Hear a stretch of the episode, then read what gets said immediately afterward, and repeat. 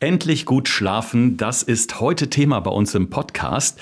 Denn äh, Alex, wir wollen ja zum einen auch mal schauen, was man mit der Ernährung beeinflussen kann. Und das war letzte Woche so ein bisschen Wunschthema von dir. Ja, weil einfach jetzt gerade in den aktuellen Zeiten von Pandemie, von Ukraine-Konflikt einfach immer mehr Leute auch wirklich so etwas äußern. Deshalb glaube ich auch einfach, dass es tagesaktuell ein ganz wichtiges Thema ist. Das ist die körperliche Seite, aber der Kopf spielt natürlich auch die entscheidende Rolle. Das Gedankenkarussell ist da so ein bisschen das Zauberwort in dem Fall.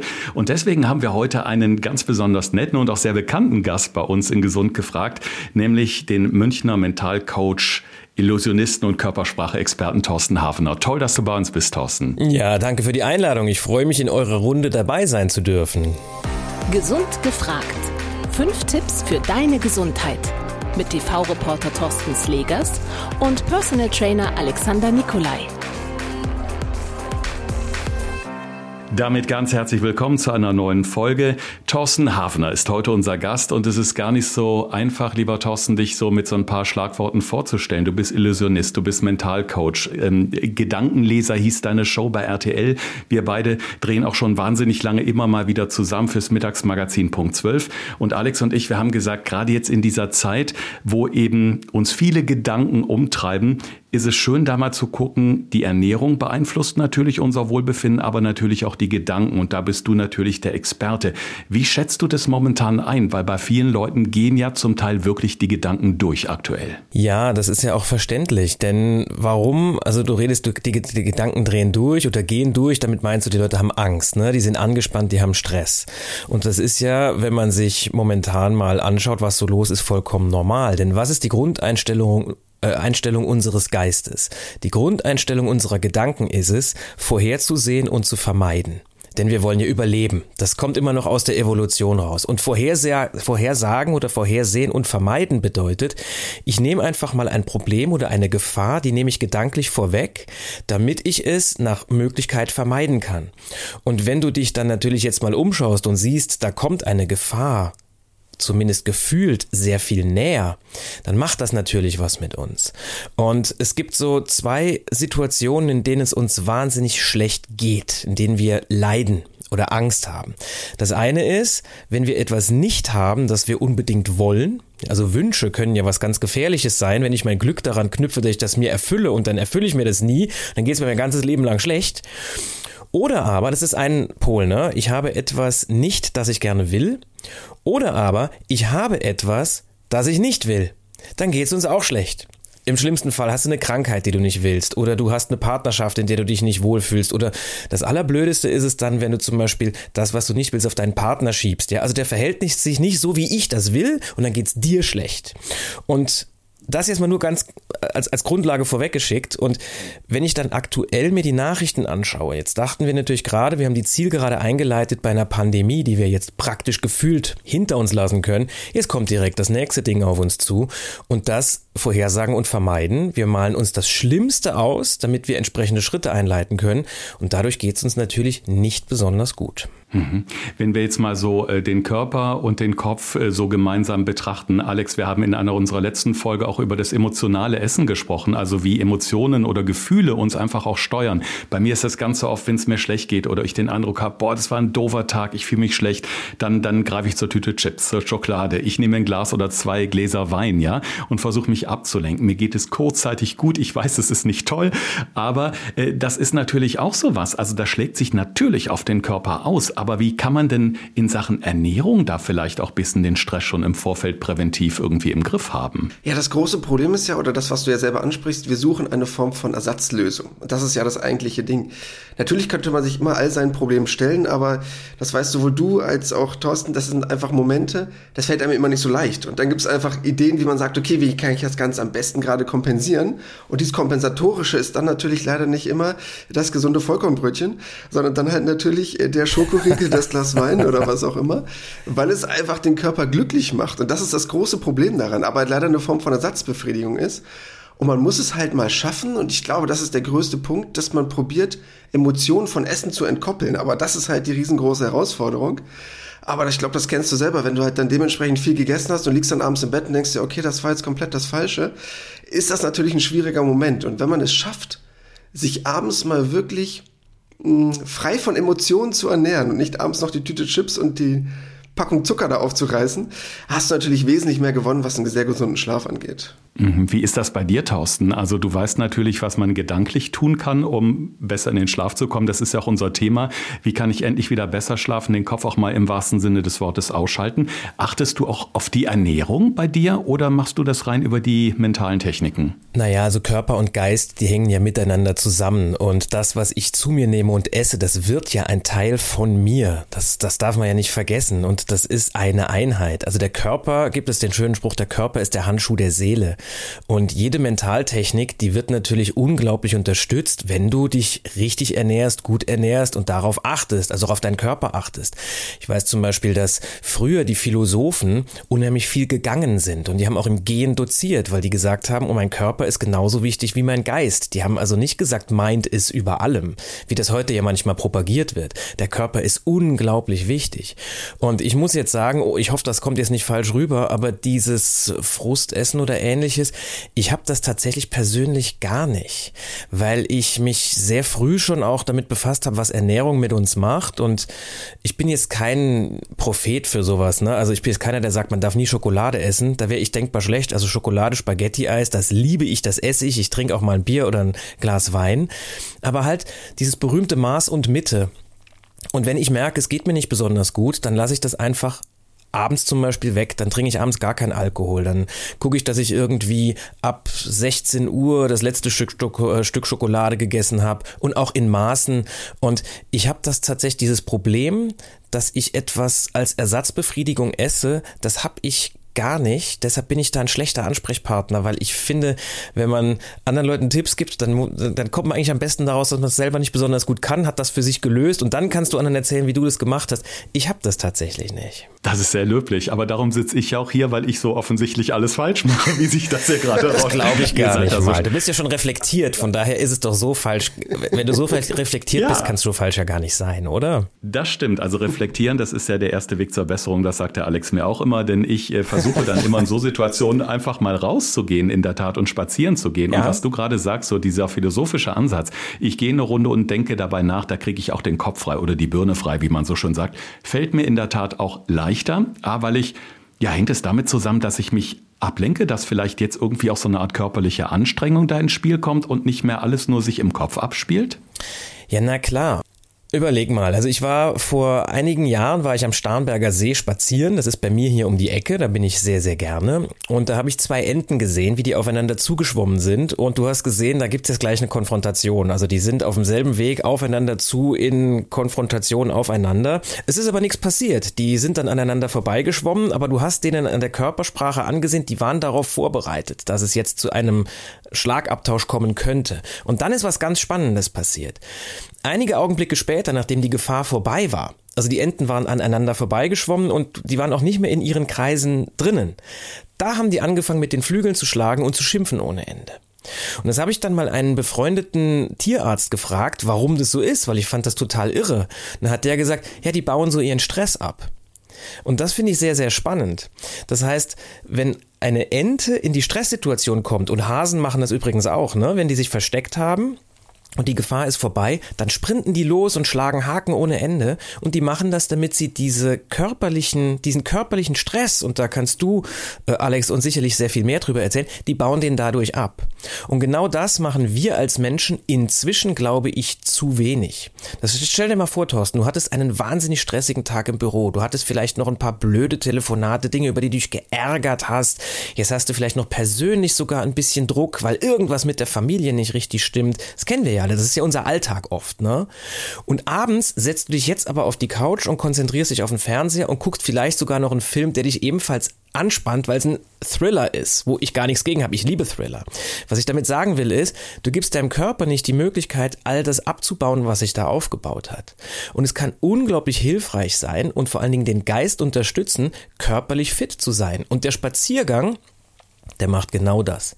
Also ich liebe meine Hunde auch dafür, also ich habe zwei Hunde, und ich liebe meine Hunde auch dafür, dass sie mich einfach zwingen, rauszugehen, auch wenn ich keine Lust habe dazu, denn es ist jedes Mal dasselbe. Ich komme vom Hundespaziergang zurück und es geht mir danach immer besser als davor. Ja, absolut. Was du gerade ansprichst, ist, glaube ich, genau der Punkt, weil ähm, man merkt immer mehr, wie die Leute ja immer mehr Stress haben, den aber nicht kompensieren können. Egal, wodurch dieser Stress jetzt entsteht. Ob das nun dein Chef ist, der dich anschreit, ob das die 15 Medien sind, weil du Handy, WhatsApp, Instagram parallel aufhast.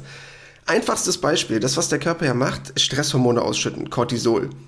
Ganz einfach in Neandertaler Zeit schon, er hat sich hinter einem Felsen versteckt, das Mammut kommt da gleich vorbei, was macht der Körper? Der schüttet Cortisol aus, ich gehe gleich auf die Jagd. Das heißt, der Körper wird vorbereitet, gleich zu sprinten, in den Kampf zu ziehen, sich vorzubereiten auf eine extreme körperliche Belastung die dann ja aber auch folgte. Das heißt, dann gab es ja den Kampf, dann gab es den Kampf Mann gegen Mann oder Mann gegen Tier, was auch immer dann so war. Das haben wir heutzutage ja nicht mehr. Du sitzt genau, dann im ja. Büro, bist frustriert, schlecht gelaunt, weil du fünf Telefonate hattest und dann kommt noch ein blöder Kollege rein. Dann sitzt du aber immer noch in deinem Büro und hast nicht dieses körperliche ausgleichende Element, was Thorsten gerade eben erwähnt hat. Und das ist halt ein ganz wichtiger Punkt. Deshalb kann da schon wirklich dieser 10 Minuten Spaziergang so viel positiven Einfluss auf deine Hormonproduktion haben, dass du so gut runterkommst im Vergleich zu dem, was du sonst nie geschafft hättest mit vielleicht deinem Ausgleich von deinem Glas Wein oder dein Glas Bier. Wobei man sagt ja, gerade beim Gläschen Wein oder beim Gläschen Bier, das macht müde und man kann besser schlafen. Also es gibt Menschen, die behaupten das felsenfest. Ja, das ist auch eine schöne Idee. die funktioniert auch leider nicht wirklich. Das Einzige, was Alkohol schafft, ist, sich ja wirklich zu entspannen. Deshalb, das ist ja auch der Vorteil, klingt jetzt böse von der Droge, aber dich wirklich ein bisschen runterzukriegen. Aber du schläfst dadurch nicht gut, weil letztendlich das Verdauen von Alkohol, weil es auch eine Form von Gift ist, also ein Toxin, dafür einfach dauert, dass du dadurch keine wirklich guten Tiefschlafphasen mehr hast und deshalb den Schlaf eigentlich eher ruinierst, anstatt jetzt besser dadurch vorzubereiten. Thorsten, das ist eben schon äh, ganz gut auf den Punkt gebracht. Wir hatten uns alle so ein bisschen gefreut, dass diese ganze Corona-Problematik gefühlt ein bisschen weniger wird. Mhm. Gut, ist, die Fallzahlen sind nach wie vor hoch, aber man hatte so ein bisschen Licht am Ende des Tunnels. Es ist Frühjahr, die Sonne sind da und jetzt eben das nächste mitten in Europa, dieser, dieser, dieser schlimme Konflikt. Ähm, wie kann ich mich denn darauf vorbereiten, wirklich ein bisschen entspannter zur Ruhe zu kommen abends, denn die äußeren Einflüsse sind ja enorm. Also man kriegt ja, man muss kein Journalist sein wie ich, um ständig irgendwie mit, mit neuen Informationen beballert zu werden. Ne? Ja, also eine Sache, die wir machen können, das ist ganz grundlegend, das ist zwar in Anführungszeichen nur die Wahl der Worte, aber Worte haben unglaubliche Macht. Ja? Du kannst also zum Beispiel sagen, anstatt ich habe Angst oder ich habe Stress, äh, ich fühle das gerade. Denn wenn du etwas hast, dann hast du das. Dann kriegst du das nur ganz schwer los. In dem Moment, wo du aber sagst, ich fühle das gerade, da ist dir klar, oh, meine Gefühle, die können sich auch ändern, die werden sich auch ändern. Und du könntest sogar noch einen Schritt weiter gehen und gar nicht mal verneinen, dass das so ist. Also nicht, nein, ich will das nicht sehen und ausblenden. Äh, man nennt das, ich kenne jetzt nur den englischen Ausdruck, ähm, a psychological rebound effekt. Also je mehr du versuchst, etwas ähm, aus dem Gedächtnis rauszudrängen oder aus dem Bewusstsein rauszudrängen, desto stärker kommt das Ganze nach. Ja, hat mich ja mal zu dem Buchtitel verleitet, denken Sie nicht an einen blauen Elefanten. Also das Wort nicht, das geht nicht. Du könntest also als ersten Schritt schon mal sagen, aha, äh, schon mal sagen, aha, ich, ich fühle das gerade, nicht ich habe das, sondern ich fühle das, ich fühle Stress, ich fühle Ärger, ich fühle Angst, ich fühle Sorge und das kann sich ändern. Ganz wichtig ist erstmal annehmen, dass es da ist. Nicht verneinen, sondern sagen, das ist jetzt so ohne das werten zu wollen. Also auch nicht gut finden oder schlecht finden, sondern einfach mal nur, das ist jetzt so und das kann sich ändern. Und das Zweite, was ganz wichtig ist, Du hast gar keine Kontrolle über deine Gedanken. Also unsere Gedanken sind ja nicht wirklich frei. Das Einzige, worin wir wirklich frei sind, ist unser Fokus. Das bedeutet, wenn eine Nachricht kommt und du schaust dir das an, dann macht das etwas mit deinen Gedanken und deine Gedanken wirken sich aus auf deine Emotionen und die wirken sich aus auf dein Handeln, also auch auf deinen Körper. Der schüttet dann Stresshormone aus, Adrenalin aus, haben wir ja gerade alles schon gehört. Das kannst du nicht ändern. Also anders denken ist sehr, sehr schwierig, aber den Fokus anders setzen, das kannst du. Und ich denke, wir haben irgendwo schon die Pflicht, uns zu informieren als mündige Bürger. Wir haben aber auch, finde ich, das Recht, das nicht den ganzen Tag zu machen. Ich muss jetzt nicht als allerletztes, bevor ich ins Bett gehe, mir noch die Nachrichten anschauen oder auf dem Tablet noch schnell die letzten News lesen oder das Handy mitnehmen ins Bett und noch die letzten Push-Nachrichten mir anschauen. Ich mache das inzwischen gar nicht mehr. Bei mir hat es angefangen mit dem, mit dem äh, Brexit. Da habe ich angefangen, die Push-Nachrichten auszustellen von all den Nachrichtensendern, die ich abonniert hatte. Und ich mache das für mich, ich habe keine festen Zeiten, aber ich sag so ab so zwei Stunden bevor ich ins Bett gehe, schaue ich mir keine Nachrichten mehr an, weil es bringt mir nichts. Ich beschäftige mich dann wirklich mit Dingen, die mir gut tun. Das kann dann auch mal ein Film sein, das kann ein Buch sein, das mir gefällt. Natürlich gucke ich auch gern Fernsehen, Serien und ähnliches, aber es geht eben nicht darum, die letzten News nochmal äh, sich anzuschauen oder an all das zu denken, was einem an dem Tag nicht gefallen hat, was einem nicht gepasst hat. Das heißt, ich versuche so eine Art Gedankenhygiene zu betreiben und dann für mich einfach das zu denken, mich damit zu beschäftigen, mich damit zu fokussieren oder darauf zu fokussieren, was mir auch gut tut. Mhm. Das ist ein ganz entscheidender Punkt, finde ich, weil das ist genau das, was ich auch in den letzten zwei, drei Wochen ganz, ganz äh, strikt einhalte, dass ich eben auch ähm, mich einmal informiere, dann aber eben auch den schönen Film gucke und dann ins Bett gehe und denke, okay, morgen früh reicht auch, wenn du dich informierst. Aber jetzt kann man natürlich auch schauen, es gibt sowieso gedankliche oder mentale Rituale oder, oder Regeln, die man sich selber aufstellt. Alex, wird es ja auch sicherlich irgendwas geben, ähm, wie man so ernährungstechnisch quasi den Tag ausklingen lässt. Ähm, es gibt ja auch mal so gewisse Tipps, da heißt es bloß keine Kohlenhydrate, bloß nicht mehr nach 18 Uhr essen. Das, was Thorsten gerade erklärt hat, wie man sich gedanklich auf eine schöne Nachtruhe vorbereitet, was kann ich von der Ernährungsseite aus machen? Also das, was eigentlich einer der wichtigsten Punkte ist, ist Melatonin. Habt ihr vielleicht schon mal gehört, so das klassische, ich nenne es mal Schlafhormon oder Entspannungshormon. Das kann ich natürlich dahingehend unterstützen, indem ich mich richtig ernähre. Das heißt, indem ich halt auf, darauf achte, dass ich zum Beispiel Aminosäuren wie Tryptophan zu mir nehme, die Serotonin und Melatonin unterstützen können. Das heißt, um mal so ein perfektes Beispiel zu haben, es wäre halt sehr gut, wenn du erstmal nicht zu nah vor dem zu Bett gehen essen würdest, sondern halt da noch so ein bisschen Pause hast. Ich sag mal so zwei bis drei Stunden hängt davon ab, was du isst. Dann ist es ganz entscheidend, dass das nicht zu fettig ist und auch nicht zu zuckerhaltig, dass wir die beiden Sachen so ein bisschen eliminieren. Kann ich gleich gerne noch mal was zu sagen, wieso gerade diese beiden Sachen somit das schädlichste sind. Und um mal so ein perfektes Beispiel zu haben, wenn du jetzt abends das Stück Pute hast mit ein paar Kohlenhydraten, also ein paar Kartoffeln dazu, ein bisschen gedünstetes Gemüse, was alles relativ leicht verdaulich ist, sehr gut aber die Tryptophan-Geschichte unterstützt, ähm, dann bist du eigentlich perfekt aufgestellt.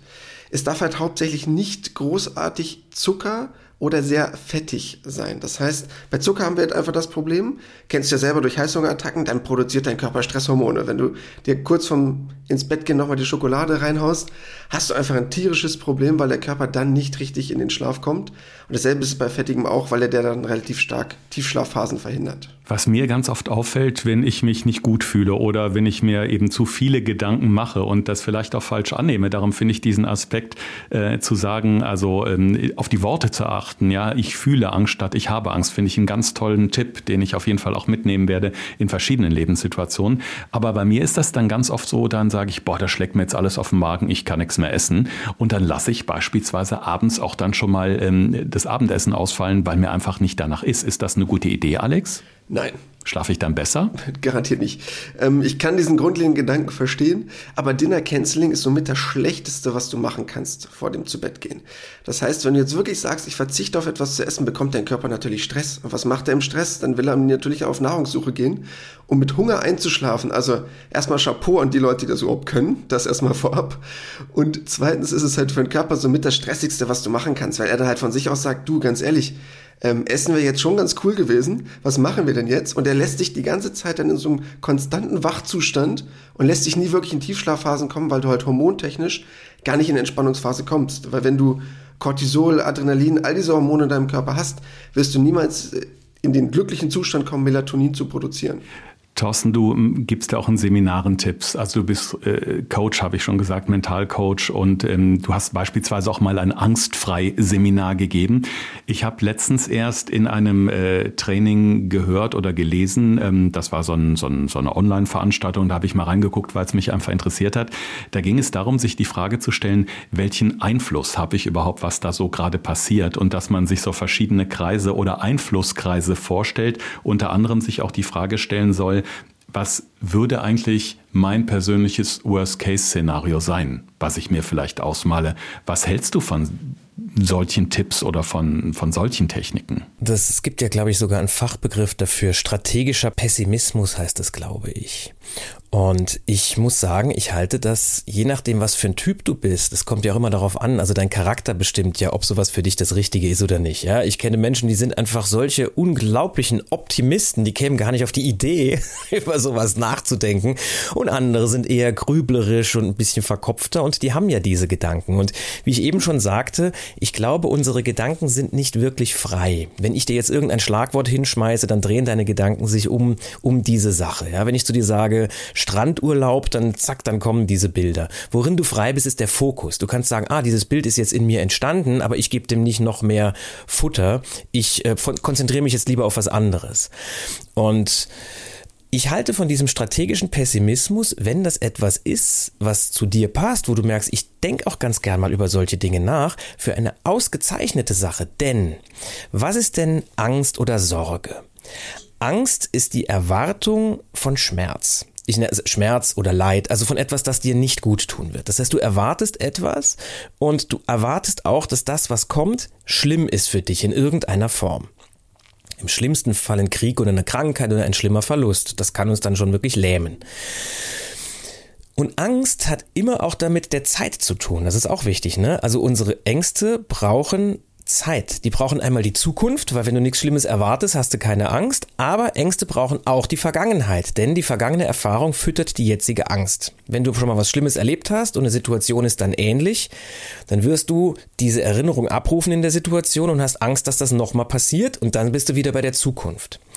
Und jetzt, um deine Frage zu beantworten. Angst sorgt immer dafür, dass du vermeidest, dass du hilflos bist und dass du denkst, um Gottes Willen, ich bin jetzt ein Opfer dieser Umstände, ich kann nichts machen. Wenn du aber den Eindruck hast, ich kann irgendetwas tun, ich kann handlungsfähig bleiben, dann wird die Angst mit diesem Handlungsspielraum, den du dir gibst, abnehmen. Und jetzt kommen wir wieder zu diesem strategischen Pessimismus. Es kann doch eine super Sache sein, wenn du dir vorher überlegst, vor einem Projekt oder vor etwas, wovor du Angst hast, was kann alles schiefgehen? Was kann im schlimmsten Fall passieren? Du kannst sogar, wenn du so ein Typ bist, dafür dir das alles aufschreiben auf ein Blatt Papier und du gehst dann mal so richtig rein. Und im zweiten Schritt kannst du dann aber überlegen, ist es so schlimm? Also ist das wirklich so schlimm? Also die größte Angst ist es zum Beispiel ja, ähm, vor Leuten zu sprechen. Ich denke mal, wir drei werden da jetzt diese Angst nicht so haben, ob das ein genetischer Defekt ist, eine psychologische Fehlfunktion. Ich habe das einfach nicht. Aber Viele Menschen haben das ja.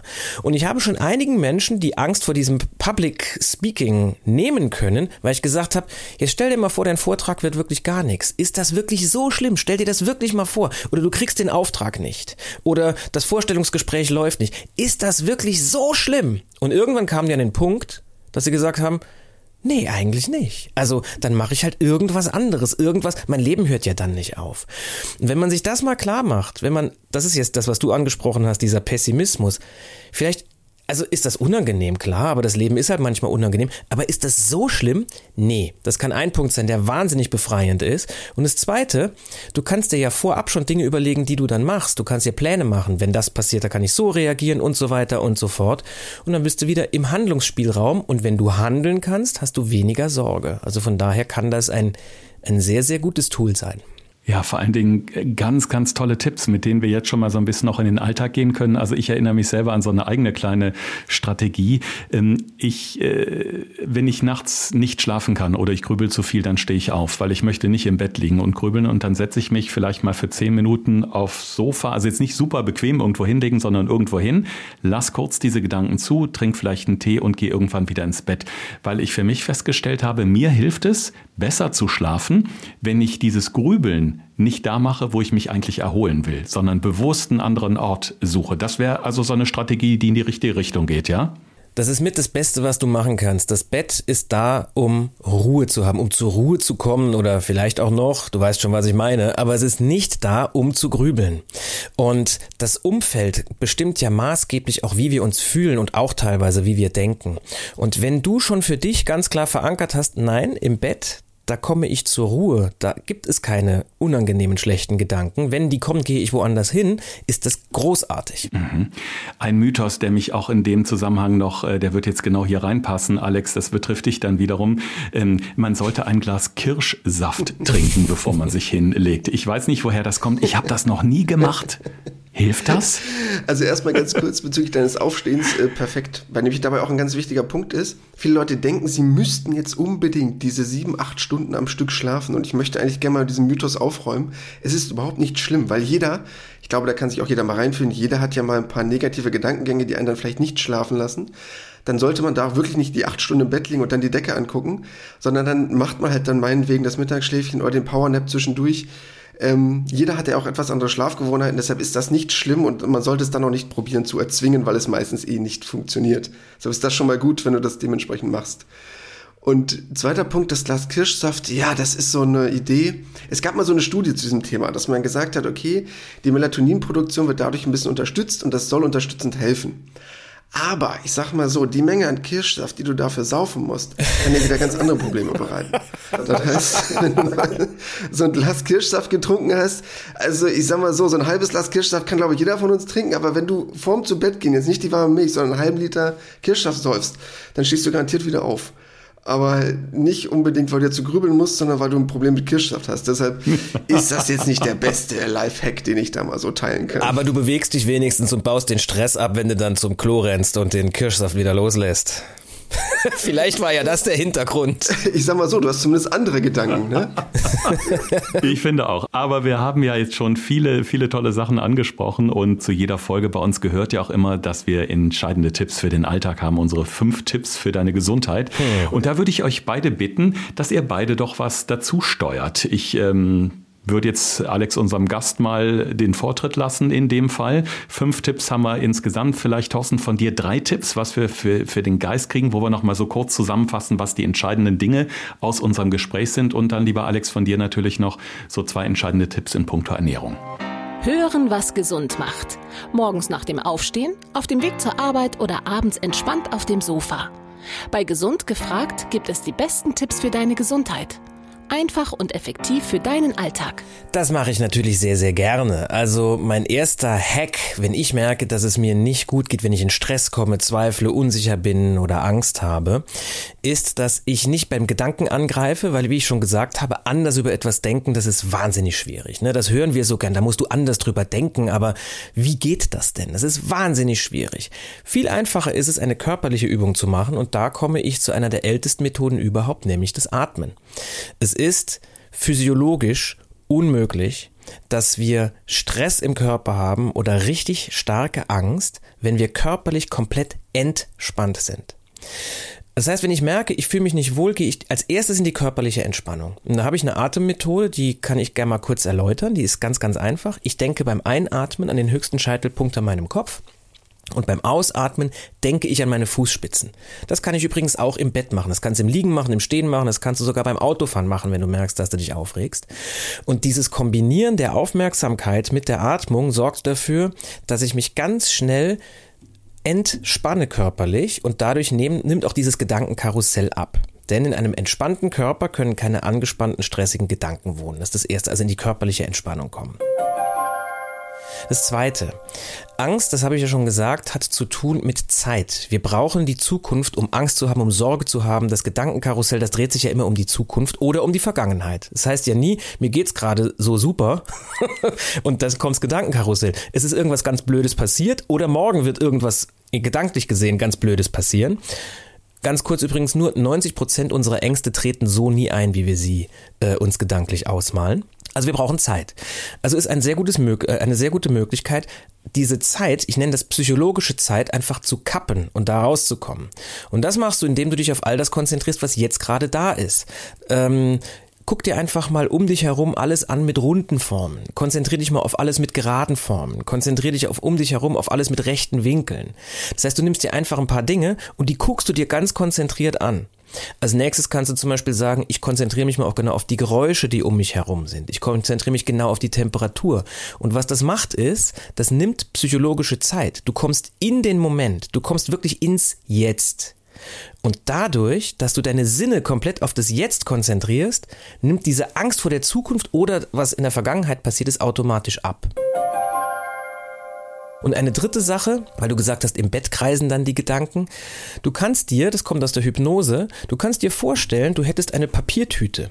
Und du kannst sogar, wenn es ganz extrem ist, eine Papiertüte wirklich mitnehmen. So eine, wie du beim Obst kaufen hast. Ne? Und du stellst dir jetzt mal vor, du hättest eine Papiertüte und da tust du all das rein, was dich gerade gedanklich beschäftigt. Das Gespräch mit dem Chef, die Nachrichten, die du geschaut hast, die Sorge vor einer blöden Diagnose, die du vielleicht bekommst, wenn es was Heftiges ist. Das steckst du da mal alles rein in diese Tüte und dann machst du die gedanklich zu und stellst sie gedanklich vors Bett. Und dann sagst du dir, da ist alles drin, was mich gerade beschäftigt. Das ist da morgen immer noch. Ich kann jetzt entspannen. Ich darf das. Ich gebe mir die Erlaubnis, jetzt zu entspannen. Und dann schaust du mal, was passiert. Und natürlich das Schöne ist, morgens ist die Tüte da halt eben nicht mehr. Weil sie ist ja nur vorgestellt. Oder wenn du sie wirklich hingestellt hast, es ist ja nichts wirklich drin. Das wären also drei Sachen, die ich aus meiner eigenen Erfahrung auch bei mir schon angewendet habe, die sehr, sehr einfach sind und dadurch sehr, sehr schnell anwendbar sind und sehr gut helfen. Und vielleicht noch so ein letzter Satz, der mir auch schon sehr geholfen hat. Ich denke, Angst lähmt ja immer. Das ist ja das Schlimme. Angst sorgt ja dafür, dass wir etwas vermeiden wollen, dass es uns nicht gut geht, dass wir Stress haben im Körper. Wir sind nicht frei. Und ein Satz, der mir schon sehr geholfen hat, ist, dass ich mich gefragt habe, wer wärst du ohne deine Ängste und Sorgen? Was würdest du tun? Wie würdest du handeln? Was würdest du machen? Wer wärst du ohne deine Ängste und Sorgen? Und wenn du dir da brauchst du ein bisschen Zeit. Das ist ein Satz, über den man lange nachdenken kann. Aber wenn du da mal drüber reflektiert hast und nachgedacht hast, dann macht das was mit dir. Und und du wirst sehen, was für ein Potenzial tatsächlich dann in dir steckt. Ohne dass man jetzt irrational optimistisch ist, das meine ich gar nicht. Aber wer wärst du ohne deine Ängste und Sorgen? Du kommst direkt in die Entspannung und du kannst ganz anders handeln. Super, ganz, ganz viele Tipps, die ich äh, direkt heute mal ausprobieren werde, heute Abend. Ich bin wirklich gespannt. Alex, von der Ernährungsseite wollen wir natürlich auch noch äh, ja, zwei knackige Tipps haben heute. Ja, die beiden wichtigsten Sachen eigentlich erstmal, worauf sollte ich unbedingt abends achten, dass ich das nicht großartig zu mir führe. Also einmal darf es nicht allzu zuckerlastig sein. Das heißt, wenn du jetzt abends der Nascher bist, kann ich absolut verstehen, aber hatten wir auch schon mal in einer unserer Reportagen besprochen. Wenn du gerne auf den Schokoriegel nicht verzichten möchtest, dann bitte direkt nach Mittagessen und nicht mehr abends vorm Einschlafen, weil das deinen Körper einfach komplett durcheinander bringt, was deine Wachhormone angeht. Und der zweite Punkt, es darf halt natürlich nicht dementsprechend so fettig sein, weil sonst hast du halt einfach das Problem, dass es keine Tiefschlafphasen mehr gibt. Und dann natürlich der entgegengesetzte Punkt, was sollten wir unbedingt essen? Und da ist halt einfach ganz wichtig, dass man sich nicht auf ein Lebensmittel fokussiert, sondern einen guten Mix hat. Am besten aus Lebensmitteln, die unser Melatoninhaushalt unterstützen können. Das heißt ja möglichst tryptophanhaltige Lebensmittel, also zum Beispiel das Stück Lachs, das Stück Pute oder es kann auch gern etwas Vollkornmäßiges sein, wenn man jetzt vegan unterwegs ist, plus ein bisschen gedünstetes Gemüse und gerne auch ein paar Kohlenhydrate, weil die machen generell immer satt und glücklich und dann kannst du auch perfekt durchschlafen. Das hört sich gut an. Also wir haben unglaublich gute und praktikable Tipps bekommen, was mich sehr fasziniert hat. Vor allen Dingen mit der Ernährung habe ich mich ja jetzt schon des Öfteren auch mit Alex über diese emotionalen äh, Dinge unterhalten, wo ich glaube ich, schon eine Menge gelernt habe in der Zeit, wo wir diesen Podcast zusammen machen. Aber diese gedankliche Herangehensweise, vor allen Dingen auch, dass ein einfacher Austausch von Wörtern schon so viel bewegen kann. Alex, ich weiß nicht, wie es dir geht, war mir so nicht bewusst und ich habe immer versucht, während des Gesprächs mit Thorsten gerade mir das mal vorzustellen. Es macht wirklich was, oder? Ja, es macht wirklich einen riesen Unterschied, weil auch wenn es jetzt von Thorsten theoretisch die psychologische Komponente ist und meinst du halt eher die physiologische Komponente, macht es dahingehend eigentlich keinen riesigen Unterschied, weil letztendlich ist dasselbe. Für mich und meine Kunden ist es auch einer der wichtigsten Punkte, ins Handeln zu kommen, ins Tun zu kommen. Und ob das nun erstmal, es muss nicht gleich die riesige Trainingseinheit sein. Ich bin schon glücklich, wenn der Kunde anfängt mit seinem täglichen Spaziergang. Wir kommen ins Handeln und das ist, glaube ich, ein ganz wichtiger Punkt. Und diese Gedankengänge, die ich vielleicht im Vorhinein habe, die mich lähmen, die ja Thorsten gerade eben schon so wunderbar erläutert hat, die muss ich halt auflösen. Ob das nur eine psychologische Komponente ist oder ich mit meinem Kunden Beispiel auf den ersten Liegestütz mache und sage, okay, das müssten noch nicht fünf sein, wir haben jetzt einen und das ist der erste Schritt. Und ich glaube, das ist das Wichtigste, weil Leute genau so oft denken, dass sie sagen, ich kann das nicht, ich schaffe das nicht und dann gibt es gar nicht diesen ersten Schritt. Und das ist, glaube ich, das Traurige, wenn ich das nicht umsetzen könnte. Hm. Ja, ich danke euch beiden äh, vielmals für diese tollen Einschätzungen, für die tollen Tipps. Und äh, lieber Thorsten, vielleicht kannst du unsere Hörerinnen und Hörer am Ende dieser Podcast-Folge noch mit einem motivierenden Sätzchen zum Nachdenken entlassen. Das fänden wir toll. Ich habe mir natürlich im Vorfeld für diesen Podcast überlegt, was ist denn jetzt Optimismus, was ist Pessimismus? Und ich denke, ähm, das muss jeder für sich herausfinden, ob er mit einer optimistischen Lebenshaltung durch die Welt geht oder mit einer eher auf das, was passieren kann, Lebenshaltung. Also das wäre dann pessimistisch. Ich finde das auch alles gar nicht so schlimm muss ich sagen. Wichtig ist, wir sollten natürlich schon schauen, was kann alles passieren, ich brauche nur nicht zu erwarten, dass es passiert. Das ist ja ein Riesenunterschied. Ob ich mir anschaue, was alles möglich ist oder ob ich mit der Erwartung durch die Welt gehe, dass es dann auch tatsächlich passiert. 90 Prozent unserer Ängste treten so nicht ein. Und was ich für mich sehr, sehr gut herausgefunden habe, wenn ich in den Stress komme, ins Gedankenkarussell komme, für irgendwas Angst habe, ich ändere meinen Fokus. Das heißt, ich beschäftige mich gedanklich mit etwas, das mir gut tut. Das kann auch nur sein, dass ich mir ein Foto von meiner Familie anschaue oder an Familienurlaub denke oder, oder dass ich mir auch nur eine Blume anschaue die gerade jetzt im Frühling irgendwo sprießen. Ich denke mir, das ist doch was Schönes. Dahin geht der Fokus. Das Zweite, ich mache mir völlig klar, ich vertraue auf mich selbst. Ich denke also an Stationen in meinem Leben, wo es mir gut gegangen ist, wo ich vielleicht eine Lösung gefunden habe für was und sage, wenn ich das schon mal geschafft habe, dann kann ich das jetzt wieder. Ich vertraue einfach mal auf das Leben, dass es mir die Möglichkeiten gibt, mit nur so einer Situation auch umzugehen.